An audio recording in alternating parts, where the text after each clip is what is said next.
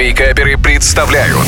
Рубрика «Гейм-парад» Всем привет, с вами Вика Картер, и сейчас я расскажу вам, что же там новенького в мире видеоигр.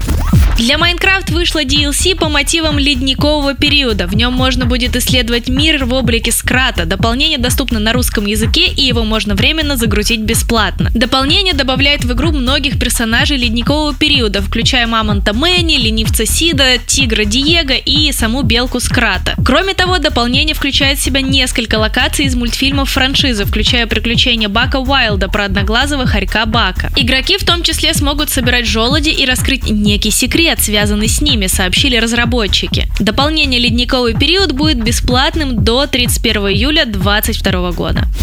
А вот 31 мая Sega представила короткий геймплейный тизер Sonic Frontiers, впервые показав игровой процесс своего экшена в открытом мире. В ролике Sonic сражается с несколькими врагами, в том числе применяя специальные способности, которые позволяют ему взлетать в воздухе и наносить усиленный удар с разгона. Больше подробностей о Сонике появится в июне. В издании IGN сообщили, что совместно с Sega расскажут об экшене в рамках программы IGN First. Первый полноценный показ игры состоится уже 1 июня в 9 19.00 по московскому времени.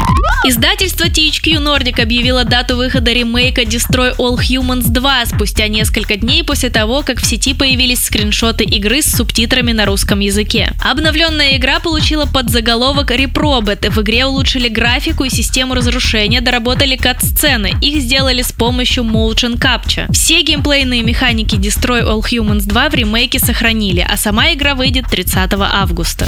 На этом все. Хорошего хорошего дня, а больше новостей на YouTube-канале Game Juice. Пока-пока. Геймпарад. По средам в вейкаперах на рекорде.